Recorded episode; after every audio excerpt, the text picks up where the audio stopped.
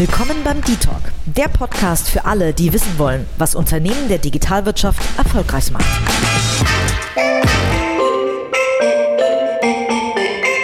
Hallo und herzlich willkommen zu einer neuen Ausgabe vom D-Talk. Heute mit einem äh, spannenden Gast aus Hamburg, natürlich mal wieder virtuell dank Lockdown zugeschaltet. Ich rede mit Jonathan Kurfest, Gründer von Apinio. Lieber Jonathan, toll, dass du dabei bist und dir die Zeit nimmst. Vielen Dank. Hi Katha, freut mich auch. Lieber Joni, erzähl mal, was macht Apinio ganz genau für die, die euch noch nicht kennen sollten, was fast unmöglich ist, zumindest wenn man in dieser Digitalbubble lebt, weil ihr sehr, sehr präsent dort seid.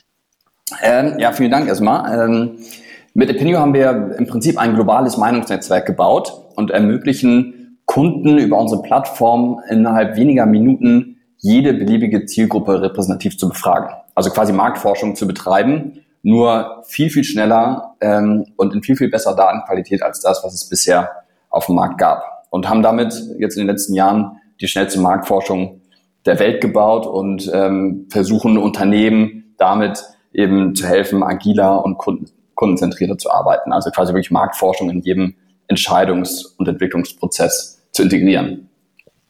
Du hast ja super früh gegründet mit 23. Wie kommt man mit 23 drauf, sich diesem alten Feld Marktforschung auf einmal zu widmen?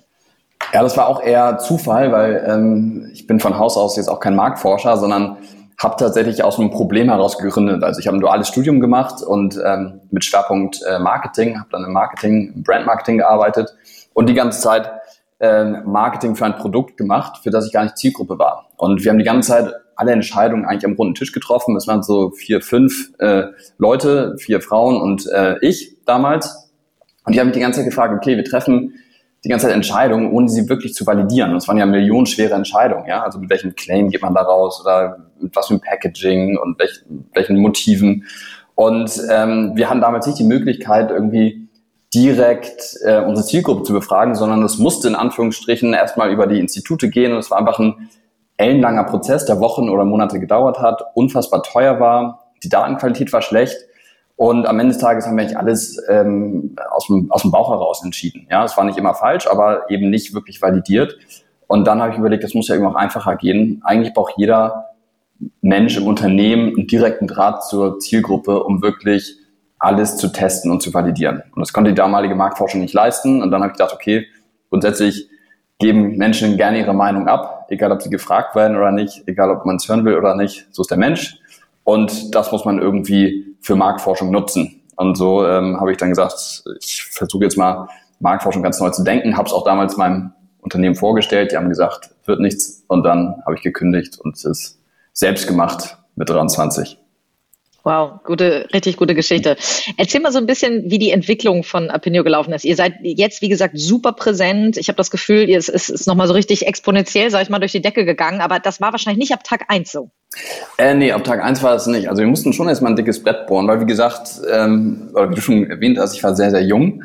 Und äh, Marktforschung ist jetzt auch keine Branche, die du mal eben auf links drehst, sondern man muss da schon ein dickes Brett bohren. Und ähm, ich habe, wie gesagt, dann damals gekündigt und ähm, ne, fing erstmal an, dass ich erstmal überlegt habe, okay, also jetzt habe ich die Idee, ich habe äh, keine Ahnung von Produktentwicklung, äh, geschweige denn, wie man ein Unternehmen gründet und aufbaut, ja, wie man auch so Accounting aufsetzt, äh, die ganzen Legal-Sachen macht. Ich hatte ja wirklich, ich war noch wirklich sehr jung, kam frisch von der Uni. Ähm, und dann ging es erstmal los, dass man sich erstmal arbeitslos melden musste. Und das war dann natürlich auch so eine gewisse Endgültigkeit, ähm, die, die dann, die, die das dann einfach mit sich brachte. Ja, also der Gang zum Arbeitsamt, während andere irgendwie durchstarten und in einer Unternehmensberatung arbeiten und man selbst steht am Montag morgens und meldet sich arbeitslos. So stellt man sich jetzt nicht vor. Ähm, also da gab es schon so ein paar, ähm, ja, paar wegweisende Meilensteine, sage ich mal, die ähm, man schon erstmal nehmen musste und dann ja ging es anders, fing es an, dass wir im, im Keller äh, Produktentwicklung gemacht haben und man wirklich die ersten Monate viel, viel Cold Calling gemacht hat, also Day in, Day out, sich über die Rezeption irgendwie durchtelefoniert hat und äh, bis man auch mal die ersten Kunden hatte und so. Also es war wirklich so from scratch. Natürlich auch viel Learning by Doing, weil ich eben, wie gesagt, auch sehr, sehr jung war. Und hatten dann aber, als wir nach neun oder zehn Monaten Produktentwicklung ähm, das Produkt auch auf dem Markt hatten, auch recht schnell erste Kunden, erste Awards, ein paar Angels an Bord und dann nahm das alles so seinen Lauf. Und so richtig äh, exponentiell geht es jetzt mit Opinion eigentlich nach, nach vorne seit so ein, zwei Jahren, wo wir eben auch uns eine gewisse Credibility aufgebaut haben. Ich habe mit 26 gegründet und fand das damals auch schon schwer, wenn man jung ist, Leute davon zu überzeugen, dass man trotzdem kompetent ist, weil man ja noch nicht so viel Erfahrung vorzuweisen hat. Mhm. Ähm, was würdest du sagen, was war dein krassestes Learning? Wie verschafft man sich Respekt, obwohl man noch sehr jung ist? Ähm, das ist eine sehr gute Frage. Also wie gesagt, gerade in der Marktforschung. Marktforschung ist jetzt nicht besonders innovativ. Das Durchschnittsalter, würde ich mal sagen, ist auch deutlich höher als in anderen Branchen. Und ähm, ich erinnere noch sehr gut, als ich mit 23 auf irgendeinem Marktforschungskongress stand und eine Präsentation gehalten habe und gesagt habe, Epinio ist die Revolution der Marktforschung. Da hat mich erstmal keiner ernst genommen und jeder dachte, okay, was will dieser 23-jährige Typ hier, der noch nicht mal Marktforscher ist, sondern aus Marketing kommt und der will uns erzählen, uns alten Marktforschern, dass er unsere Branche revolutioniert. Ähm, das heißt, so in der Marktforschung, das hat echt gedauert, aus der Marketing, also die, die Marketeers da draußen, die konnte man recht schneller oder viel schneller ähm, überzeugen, weil wir nochmal einen stärkeren Painpoint von denen über, ähm, äh, gelöst haben. Ja? Also die Marktforscher haben da echt nochmal ein bisschen gebraucht. Und wie gesagt, Marktforschung ist eine wissenschaftliche Dienstleistung, da ist eben Credibility irgendwie key. Und ja, die haben uns mühsam erarbeitet durch erste Kunden. Ähm, jetzt haben wir irgendwie mittlerweile irgendwie 700, 800 Kunden, da fragt auch nicht mehr jeder, okay, ist das wirklich valide, was ihr hier macht? Ähm, ja, wie wir es am Anfang äh, geschafft haben, war, glaube ich, einfach mit einer sehr, sehr starken Hartnäckigkeit, mit der wir rangegangen sind und dann mühsam wirklich einen Kunde nach dem nächsten geclosed. Ja, aber ähm, ist mit 23 Jahren sehr, sehr schwierig und nochmal schwieriger, glaube ich, in Deutschland und dann auch noch in der Marktforschungsbranche. Das fand ich so einfach. Seid ihr auch mit einer besonderen Preisstrategie an den Markt gegangen? Weil als ich gegründet habe, habe ich natürlich mich günstiger angeboten als jeder andere, um dann erstmal reinzukommen und dann zu beweisen, dass ich gut bin. Haben mir alle gesagt, du machst den Markt kaputt etc.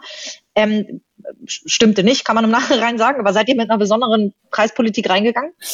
Ja, es wäre jetzt, äh, glaube ich, ein bisschen vermessen zu behaupten, dass wir damals eine besondere Pricing-Strategie hatten, aber wir sind genau, äh, wir sind genauso wie, wie du damals auch erstmal mit einem extrem günstigen Pricing rein, auch reines äh, Projektgeschäft, also erstmal um viele, um viel Ad-Hoc-Geschäft einfach abzugreifen. Weil wir hatten schon damals, und das war auch sehr, sehr schnell nach Gründung, die schnellste Lösung für Marktforschung und dann waren wir am Anfang eben die Ad-Hoc-Lösung, ja, wo einfach jemand Pay-as-you-go für, über uns eine schnelle Marktforschung machen konnte.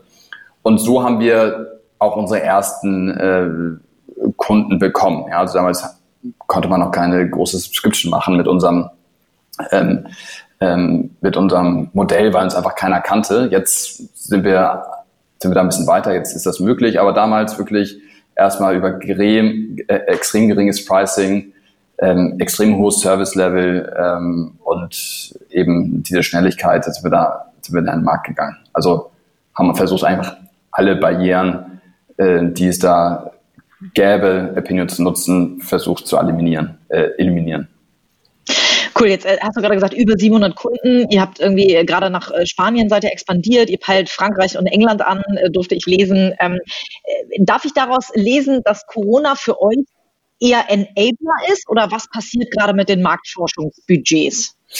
Ähm, ja, das darf man gar nicht laut sagen, aber unternehmerisch, ja, ich betone wirklich nur unternehmerisch, ähm, konnte uns wahrscheinlich äh, nichts Besseres passieren als jetzt so eine Krise, die natürlich auch äh, so eine Art, ähm, ja, so ein bisschen als Katalysator wirkt für gewisse Digitalisierungsprozesse, die einfach in der Marktforschung uns viele Kunden in die Arme treiben. Ja, also wir haben ja eine Plattform, worüber jeder komplett automatisiert Marktforschung betreiben kann und das eben auch äh, remote und komplett digital. Und da haben wir natürlich einen Vorteil in der Marktforschung gegenüber Instituten, die eben noch einen sehr ähm, hohen äh, Consulting-Apparat da haben, der einfach ähm, nicht so digital ist wie der unsere. Also unsere Prozesse sind da schon sehr, sehr digital und das kommt uns zugute. Und natürlich ähm, ist in Krisenzeiten sowieso auch eine hohe Unsicherheit im Markt, ähm, weshalb Unternehmen mehr Marktforschung machen und auch extrem schnell reagieren müssen. Also man sieht ja, wie es aktuell ist. Jede Woche verändern sich irgendwie die Customer Sentiments. Und wir sind halt eine extrem schnelle Lösung. Das heißt, das ist auch nochmal ein Faktor, der uns irgendwie in die Karten spielt. Ähm, und ja, und äh, dadurch, dass Unternehmen sowieso so ein, oder es quasi so, sowieso so einen Trend gibt, dass Unternehmen sagen, sie wollen irgendwie agiler und kundenzentrierter und datenbasierter werden, ähm, ist das einfach, ist Apinio quasi die Lösung, die genau das ermöglicht. Ja. Also da kommen gerade, glaube ich, so einige Trends zusammen, die uns extrem in die Karten spielen und die auch ähm, ein Faktor dafür sind, dass wir so gut durch die Krise gehen, ohne Kurzarbeit, weiterhin profitabel sind und eher sogar extrem wachsen gerade. Du hast gerade gesagt, es ist viel Unsicherheit am Markt. Wo ist die größte Unsicherheit? Also habt ihr so Standardabfragen oder die sich häufen? Ähm, na, einfach im, im, im Konsumverhalten ne, merken wir eben schon so, ein, so, eine, so eine gewisse Unsicherheit am Markt. Ne? Also ähm, ähm, die, die Menschen gehen eben weniger nach Markenpräferenz in der Krisenzeit, sondern gucken eher so, okay, was sind eigentlich so die, die, die Basics, die ich brauche. Wir, wir sehen auch eine Veränderung im, im Reiseverhalten natürlich. Ja, auch da ist eine extreme Unsicherheit, dass die Leute gar nicht wissen, okay, wo mache ich meinen nächsten Sommerurlaub? Was für Alternativen gibt es? Ähm, also wir kennen es ja von uns selbst. Ne? Wir, wir verhalten uns schon anders als, äh, als, als vor der Krise. Ja? Ich persönlich äh, koche jetzt viel mehr als, als vielleicht davor. Ähm, so geht es anderen auch. Die anderen machen mehr Sport, die anderen weniger. Also es shiftet sich eigentlich einfach un unheimlich viel, weil der, äh, das, das Leben sich einfach grund, grundlegend verändert hat. Und so verändert sich eben auch ähm, das Konsumverhalten. Und ähm, das müssen natürlich Marken verstehen, um das eben dann auch, zu adre auch adressieren zu können. So, und ähm, deshalb ist Marktforschung so wichtig wie eigentlich noch nie, weil sich gerade so viel verändert.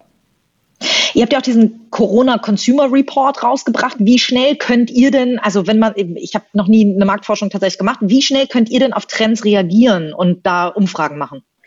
Ähm, also wir können es extrem schnell. Also wenn wir aus allen Rohren feuern, können wir innerhalb von wenigen Minuten tausend äh, beantwortete Umfragen liefern. Ja, und wenn wir jetzt mal sagen, das machen wir in der Regel, wir machen es, wir machen es national repräsentativ, also quotiert nach Alter, Geschlecht und Region ähm, ähm, für die Grundgesamtheit in Deutschland, ähm, dann schaffen wir so innerhalb von zwei, drei Stunden national repräsentativ 1865. Also wirklich extrem schnell. Ja, man muss nicht mehr Wochen warten oder Monate, sondern hat das ähm, morgens hat man eine Fragestellung und mittags hat man die Ergebnisse auf dem Tisch und zwar repräsentativ. Also es geht extrem schnell und das machen wir auch, dass wir jetzt ähm, deshalb veröffentlichen wir auch diesen Corona-Report in so einer hohen Frequenz, weil wir eben, wie gesagt, für die Datenerhebung nur ein paar Stunden brauchen. Und das ermöglicht uns eben auch viel granularer und in viel höherer Frequenz ähm, ähm, ja, Entscheidungshilfen zu geben. Nun hast du gesagt, es geht alles sehr schnell. Politiker müssen ja sehr schnelle Entscheidungen treffen und ähm, leider auch manchmal Ad-Hoc-Entscheidungen beziehungsweise mit wenig Planbarkeit auch in die Zukunft, gerade in Corona-Zeiten. Sind nur Unternehmen Kunde bei euch oder gibt es auch äh, Ministerien oder so, die bei euch Kunde sind? Ähm, nein, also wir verdienen unser Geld schon mit Kundenaufträgen, ja, aber wir haben ja, wie gesagt, diese gigantische Meinungsplattform, ähm, über die wir jeden Tag ähm, wirklich Millionen von Meinungen erheben oder, oder über die jeden Tag Millionen von Fragen beantwortet werden. Unbiased, also in extrem hoher Datenqualität. Und jetzt gucken wir eben schon, okay, wie können wir diese, diese Meinungsvielfalt ähm, noch anderen Stakeholdern auch zur Verfügung stellen. Also nicht nur Unternehmen, sondern wir machen ähm, viele Studien. Jetzt haben wir auch so einen FMCG-Report gemacht, äh, werden jetzt auch andere Branchenreports veröffentlichen, die wir kostenlos zur Verfügung stellen. Ähm, wir ermöglichen NGOs auch kostenlos Studien durchzuführen.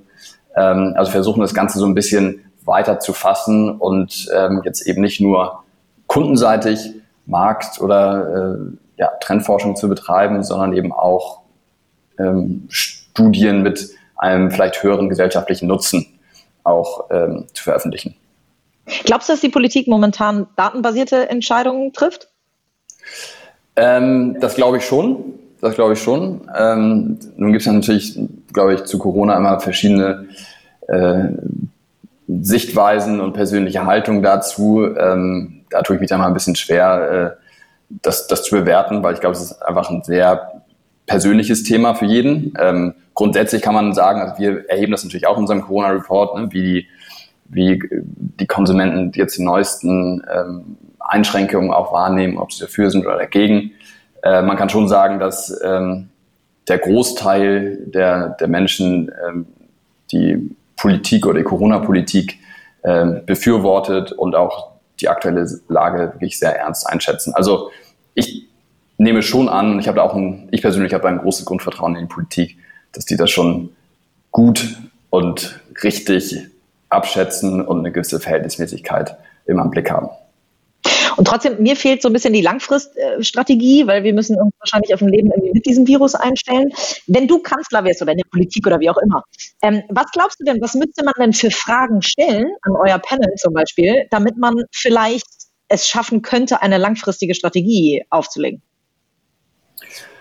Puh, das ist eine sehr gute Frage. Ähm, ich bin ja nicht in der Politik, zumindest noch nicht. Ähm, vielleicht wird das irgendwann oh. noch sein. wenn, wenn Tarek seine Partei gründet, oder? ja, mal sehen, mal sehen, wer es zuerst macht. Na, okay, mal gucken. Also ähm, auf jeden Fall, ja, wie gesagt, finde ich Politik auch spannend, aber noch bin ich da nicht drin, deshalb ähm, ja, es ist schwer zu sagen. Ich glaube, vielleicht ein Punkt, wo ich sagen würde, okay, das kann die Politik irgendwie ähm, noch äh, besser machen, ähm, ist so ein bisschen so ein so, ein, so, ein, so eine Strategie oder so eine Vision für die Zeit nach Corona äh, liefern. Ja, also da, da ist, glaube ich, ein bisschen, oder zumindest ähm, in, der, in der breiten Masse fehlt einem da so ein bisschen der, ähm, die Vision für Post-Corona. Und ich glaube, da kann die Politik noch so ein bisschen mehr erklären und äh, die Gesellschaft noch mehr mitnehmen, ähm, dass alle sich da alle, dass alle so einen Leuchtturm haben, an dem sie sich ein bisschen orientieren können. Ich glaube, das fehlt auch gerade jetzt so bei diesem zweiten Lockdown, wo keiner genau weiß, okay, was kommt jetzt wieder auf uns zu. Ähm, aber ansonsten, und es ist eine sehr persönliche Meinung, ja, ich habe schon großes Grundvertrauen in die Politik und habe auch großen Respekt vor der Arbeit, die die machen. Ähm, aktuell wird ja jeder zum Corona-Experten. Ähm, deshalb tue ich äh, oder versuche ich mich da mal so ein bisschen zurückzuhalten, die Arbeit der Politiker zumindest öffentlich äh, äh, zu bewerten. Äh, du hast gesagt, noch bin ich nicht in der Politik. Ähm, strebst du da was an? Also musst jetzt keinen Zeithorizont nennen und wenn ja, warum? Ähm, ja, also irgendwann glaube ich schon, ähm, weil ich schon so eine als Grundhaltung habe oder so mein Grundziel ähm, im Leben ist es schon ein ähm, positiven Footprint irgendwie auf der Welt zu hinterlassen. Und das kann man natürlich auch unternehmerisch tun. Das versuche ich auch schon mit Epinio ähm, sehr stark. Aber ähm, ich glaube, wenn man in so einer privilegierten Situation ist, ähm, wie wir es sind, oder ich es, ich es bin in dem Fall, ähm, hat man auch eine gewisse Verantwortung gegenüber der Gesellschaft. Und aktuell gibt es ja sowieso so eine gewisse Politikverdrossenheit. Ja, also ähm, die Menschen leben Demokratie immer weniger, sie informieren sich immer weniger. Manche sind sogar zu faul, alle vier Jahre mal wählen zu gehen. Und das ist so ein Thema, was mich schon beschäftigt, wo ich sage, okay, ähm, da würde ich gerne einen Beitrag leisten und ähm, ja, um quasi ein, dieses Privileg, was ich irgendwie erleben durfte, auch so ein Stück weit zurückzugeben. Und das kann man eigentlich am besten, wenn man in die Politik geht.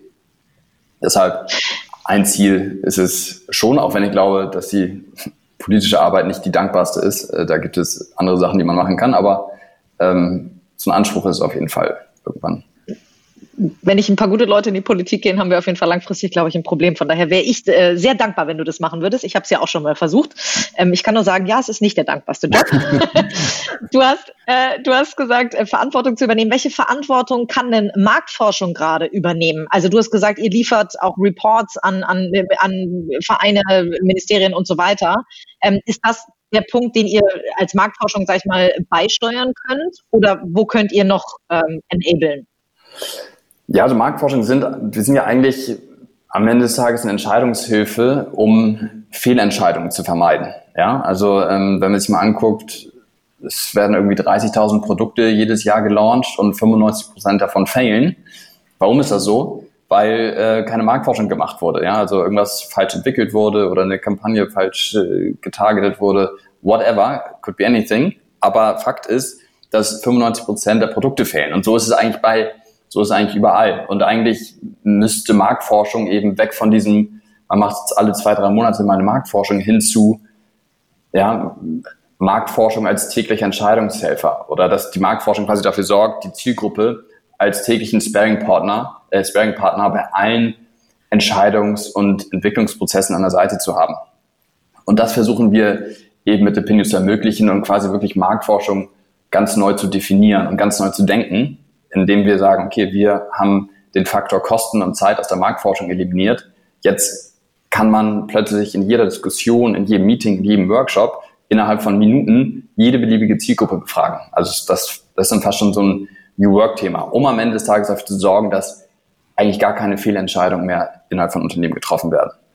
Und ähm, ja, natürlich, also das, das ist quasi so ein bisschen so die Daseinsberechtigung von Marktforschung. Wir bei Opinio versuchen natürlich ähm, einmal natürlich produktseitig ähm, nochmal eine, stärk eine gewisse Innovation auch in diesen Bereich hineinzutragen, wie erwähnt, aber versuchen jetzt auch gerade, dass wir sagen, okay, wir wollen quasi mit Marktforschung auch Gutes tun und ähm, ermöglichen quasi auch ähm, mit Epinios Bäume pflanzen. Also jeder, der Marktforschung mit Epinio macht, pflanzt auch automatisch Bäume und wir haben jetzt schon ein paar hunderttausend Bäume gepflanzt. Das ist natürlich irgendwie auch cool.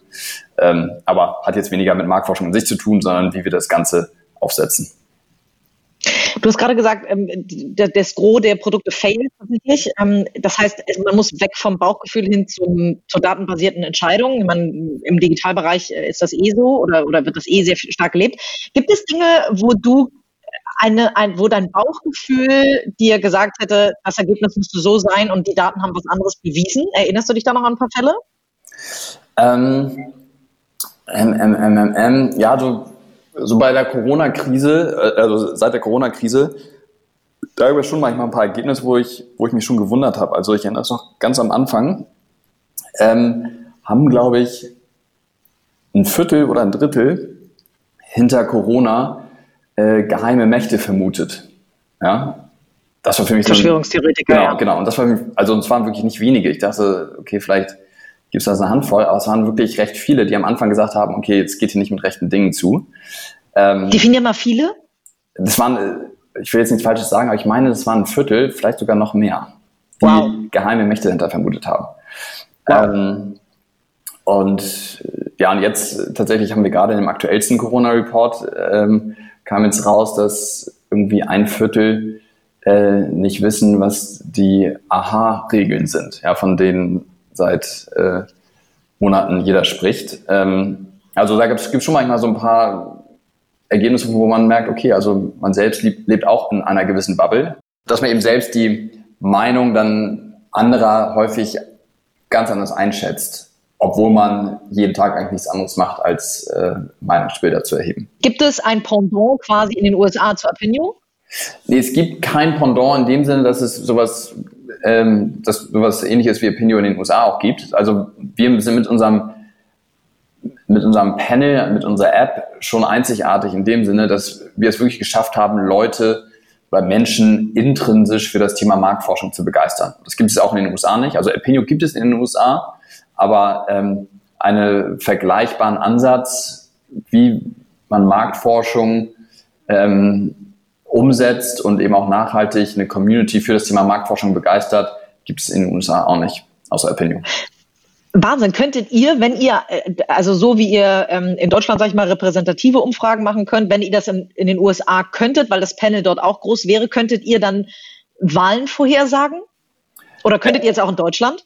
Ähm, ja, also in Deutschland veröffentlichen wir das äh, zwar nicht, aber wir machen das auch in Deutschland und gucken uns immer die Sonntagsfrage zum Beispiel an und landen da ziemlich genau in der Mitte zu dem, was die ganzen anderen Institute so vorher sagen, die sich wirklich auf das Thema Politikforschung ähm, fokussieren. Also in Deutschland könnten wir das, vielleicht werden wir auch bald mal das veröffentlichen und dann mal gucken, wer, ähm, wer, wer recht hat.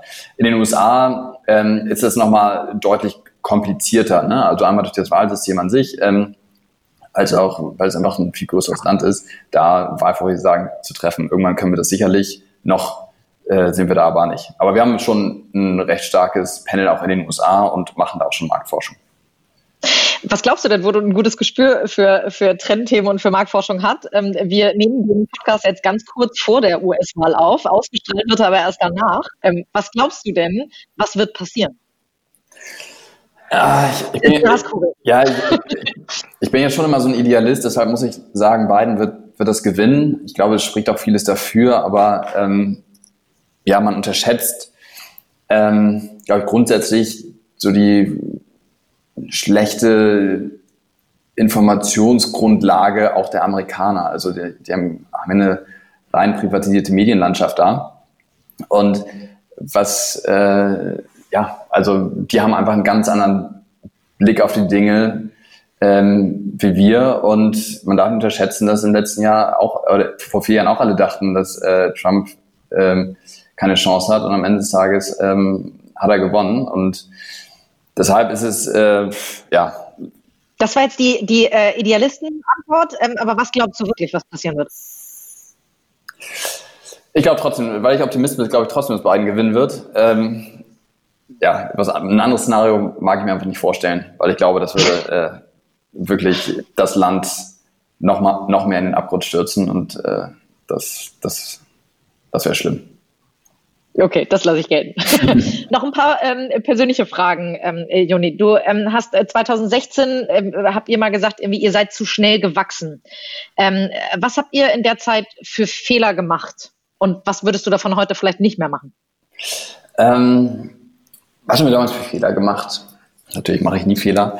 Äh, nein, also wir haben. Ähm, ich hoffe, dass du ab und zu Fehler machst. Sonst äh, spricht das nicht für die Fehlerkultur in deinem Unternehmen. nee, also ähm, nee, wir haben da echt, es waren Fehler und auch wichtige Learnings, die wir da irgendwie daraus ziehen konnten. Also wir haben ähm, damals Anfang 2016 recht schnell geheiert und recht ähm, viele auch geheiert, ohne schon genau zu wissen ähm, und, oder ohne genaue Prozesse zu haben, genaue Strukturen zu haben, wo man ähm, dann alle hätte reinsetzen können, sondern wir sind davon ausgegangen, auch in dieser leicht jugendliche Naivität, okay, wir heiern uns jetzt auch seniorige Leute und mit denen wächst dann auch der Umsatz. So war es nicht, ähm, sondern das war dann einfach zu schnell und wir mussten dann auch viele wieder entlassen, was ja für uns natürlich einfach ein, das, das Worst-Case-Szenario war, weil wir da recht viel Geld verbrannt haben. Ähm, ich glaube, rückblickend hat das aber schon dafür gesorgt, dass wir jetzt viel, viel bewusster recruiten und ähm, ähm, auch gerade in den letzten Jahren extrem gut geheiert haben und dadurch eben auch so eine Unternehmenskultur hier aufgebaut haben an wirklichen Top-Leuten, die uns jetzt eben auch in der Krisenzeit so durchtragen. Also unser geheimer USP ist, glaube ich, wirklich äh, unser Team und das ist, glaube ich, auch das Ergebnis aus diesem Learning da 2016, dass wir da einfach zu schnell geheiert haben und dann viele entlassen mussten, was natürlich nicht besonders vorteilhaft für eine funktionierende und gute Unternehmenskultur ist. Was ist denn das Geheimnis hinter eurem Team? Also wie kriegst du so tolle Leute dann an Bord oder wie arbeiten die so besonders gut zusammen? Ähm, ja, wir haben schon mittlerweile einen recht umfangreichen Bewerbungsprozess, natürlich auch mehr Erfahrung einfach, ähm, können schon, glaube ich, mittlerweile sehr gut abschätzen, wer passt und wer nicht. Und der Culture Fit hat einen enorm hohen Stellenwert bei uns mittlerweile. Also wenn wir sagen, okay, smart äh, ist er, aber bei irgendwas äh, gewisse Bauchschmerzen, dann, dann reicht es eben nicht. Also maybe is a no by Pignon und ähm, es müssen da schon alle, und es sind wirklich im Prozess drei, vier Leute, extrem überzeugt sein, dass der auch sowohl persönlich als auch fachlich zu Opinion passt. Ähm, da sind wir mittlerweile, haben da ein sehr gutes Gespür. Und ich gucke eigentlich immer in der Regel eher darauf, okay, so ein gewisses Maß an Smartness muss da sein, aber ansonsten ähm, eine Begeisterungsfähigkeit für Pinio und ähm, ein guter, freundlicher Umgang und die Skills, die äh, kriegt man, kriegt man jedem, ähm, ne, bringt man jedem bei, aber so, ich hire eigentlich fast mehr nach Personality als nach äh, Track Record. Bist du noch in jedem Bewerbungsgespräch mit drin? Äh, nee, das bin, ich, das bin ich jetzt auch nicht mehr, nee. Aber jeden, also das heißt, es gibt auch schon Leute, die eingestellt wurden, ohne dass du ihn oder sie jemals gesehen hast. Ja, Ab welcher Zahl hört das auf? Ja, ich würde sagen, wir haben die Zahl jetzt gerade so überschritten. Ähm, ich würde sagen, so ab 40 äh, muss ich dann auch nicht mehr jeden sprechen, beziehungsweise es ist immer einer von, schon einer aus der Geschäftsführung, es ist in der Regel äh, Max oder ich, jetzt haben wir gerade ähm, auch äh, Tizian als CRO dazu. Das heißt, einer von uns dreien macht dann noch quasi den sogenannten GF-Check, ähm, aber es macht nicht äh, mehr ich zwangsläufig. Okay. Ähm, ihr macht schon viel auch, um in der Presse zu stehen. Ähm, wie wichtig ist für die Marke Apinio eine gewisse Awareness für euch als, als Marke, für dich als Gründer? Das fällt ja immer auf die Marke zurück auch. Ähm, ja, also für, für, mich ist das Thema jetzt nicht so, also für mich ist nicht so wichtig, also persönlich, also ich ziehe da nichts raus, wenn ich jetzt irgendwie ähm, in der Presse stehe. Aber wir haben natürlich schon gemerkt, dass ähm, ich jetzt als Gesicht von Opinio schon mehr Leute erreichen kann, einfach sei es über LinkedIn als ähm, über den Opinio-Account, ja, über den Company-Account. Ähm, und dass man sich da auch ein Stück weit als Gründer, als äh, Personal Brand, sag ich mal, hergeben sollte, ähm, weil man damit mehr Menschen erreicht. So, das machen wir schon. Ähm, wir versuchen das jetzt nicht zu übertreiben. Es soll irgendwie auch immer noch authentisch bleiben. Also ich habe es keinen, der mein, mein Social Media Account verwaltet. Aber ähm, da kann man schon als Gründer oder CEO einer, einer Company, wenn man wirklich so ein bisschen das Gesicht nach außen ist, schon ähm, viel mit erreichen. Also das funktioniert bei uns sehr gut. Aber ich mache es nicht irgendwie aus persönlichen Gründen, sondern sehe da wirklich eher den Value für uns als Company dahinter. Gibt es auch Schattenseiten der PR-Arbeit? Also ich erinnere, du warst auf der Mopo, also der Hamburger Morgenpost, warst du auf der Titelseite tatsächlich. Das hat wahrscheinlich so gefühlt ganz Hamburg gesehen. Wie war das und ähm, gibt es Schattenseiten bei der PR-Arbeit?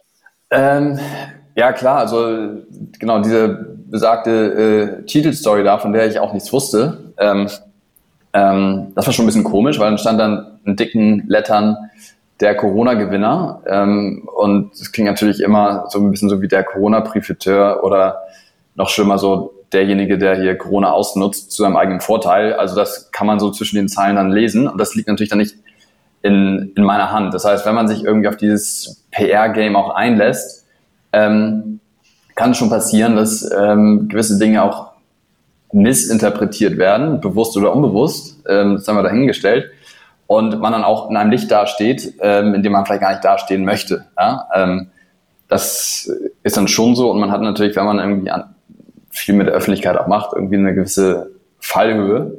Ähm, und ja, ich sehe das aber ganz entspannt. Also die Leute, die mich kennen, wissen, dass ich eigentlich so ein ganz äh, netter Kerl bin, auch mit einem okayen Wertekompass, würde ich, würde ich zumindest behaupten. Und ähm, da kann man, auch wenn mal da irgendwie so eine Headline ist, die so ein bisschen zweideutig ist, muss man irgendwie darüber stehen und das Ganze mit Humor nehmen. Ähm, aber klar, dieses Spiel, wenn man es ja auf einlässt, ist es nicht nur, ist es nicht nur immer alles äh, toll, sondern man hat eine gewisse Fallhöhe und ähm, ja, auf die sollte man sich auch einstellen. Da sollte man so ein bisschen uneitel sein am Ende. Cool. Was kommt denn äh, als nächstes bei Opinio? Also außer, dass ihr noch in andere Länder launcht, gibt es was wie, äh, weiß ich nicht, den Corona Consumer Report ähm, äh, Next Level oder kannst du da schon was verraten? Ähm, ja, also es gibt, es wird jetzt weitere Reports geben. Also mit Corona Consumer Report fing es an. Wir haben jetzt FMCG. Jetzt werden viele, viele weitere Branchen folgen, denen wir ähm, kostenlose Reports zur Verfügung stellen, auch in recht hoher Frequenz. Ähm, also wir werden jedem kostenlos Marktforschung ermöglichen erstmal. Das ist ja so ein bisschen unsere, unsere, unsere Vision. Wir werden jetzt internationalisieren. Wir haben jetzt gerade Country Manager für Frankreich äh, und Spanien geheiert ähm, und UK ähm, und rollen jetzt gerade, und da sind wir gerade dran, das Panel eben global aus, um wirklich diese, diesen, dieses Versprechen, jeden innerhalb von Minuten repräsentativ fragen zu können, auch global über unser eigenes Panel abzubilden. Und da arbeiten wir gerade recht stark dran. Das Thema USA, was auch in diesem Jahr eigentlich schon auf der Agenda stand. Und dann kam Corona so ein bisschen dazwischen, beziehungsweise wir haben überlegt, okay, das warten wir jetzt nochmal ab, wird ähm, im nächsten Jahr ähm, auch Thema und das werden wir angehen, unabhängig von Corona. Und ähm, ja, ziehen jetzt ein neues Office. Wir wachsen, wie gesagt, unheimlich stark aktuell. Ähm, macht, macht Spaß. Und das große cool. Ziel ist wirklich, die Marktforschung global zu demokratisieren. Das ähm, ist so die große Mission, für die wir jeden Tag arbeiten hier. Sehr cool. Vielleicht noch eine Frage. Gibt es manchmal so Dinge, die du privat einstreust? Also wenn dich irgendeine Frage super brennend interessiert, äh, nutzt du da dein eigenes Tool? Ähm, ja, das macht, macht man schon. Also einfach so in Diskussionen. Ne? Häufig gibt es ja irgendwie schon so Diskussionen, ähm, häufig auch politischer Art. Ähm, wo man dann sagt, okay, jetzt lass uns doch mal die Opinion Community befragen, was die dazu sagen. Und man kann ja auch über die App im Kleinen ähm, äh, Leute befragen. Also das mache ich dann schon manchmal privat. Und was wir hier bei PIN natürlich recht häufig machen, ist, dass wir zu eigentlich allen aktuellen gesellschaftlichen Themen immer versuchen, repräsentative Meinungsbilder zu erheben und stellen die dann eben auch, also veröffentlichen die entweder selbst oder stellen die dann auch der Presse zur Verfügung. Ähm, weil wir da eben die schnellsten sind. Also es kann jetzt irgendwie, ne, irgendwo kann, ähm, also ein blödes Beispiel, fällt mir jetzt nichts anderes ein, aber irgendwo kann ein Flugzeug abstürzen, ja, und innerhalb von zwei Stunden haben wir quasi ein repräsentatives Ergebnis über das veränderte Reiseverhalten der Deutschen. Ja? Und das ist wow. natürlich so eine Aktualität, ähm, die äh, kein anderer liefern kann und ähm, hatten jetzt tatsächlich auch, haben jetzt auch das erste Mal mit der DPA zusammengearbeitet und ich denke, da werden wir es noch viel, viel mehr machen, dass wirklich jede Diskussion und jede News immer mit brandaktuellen Opinio-Daten äh, bereichert wird. Das ist so ein bisschen das Ziel für die Zusammenarbeit mit äh, Medien. Toll. Juni, ich wünsche euch als Apinio äh, ganz viel Erfolg beim internationalen Launch und ähm, ich persönlich werde natürlich vor allen Dingen deine Politikambitionen äh, sehr genau äh, verfolgen ähm, mhm. und wünsche mir, dass das lieber früher als später kommt. ähm, vielen, vielen Dank, dass du dir die Zeit genommen hast, heute mit mir zu sprechen. Danke dir. Ja, wenn ich in Politik gehe, dann werde ich dich nochmal als Beraterin äh, anheuern. We'll see. Ja, sehr, sehr gerne, jederzeit. Toll, Juni. Vielen gut. Dank. Ciao, ciao.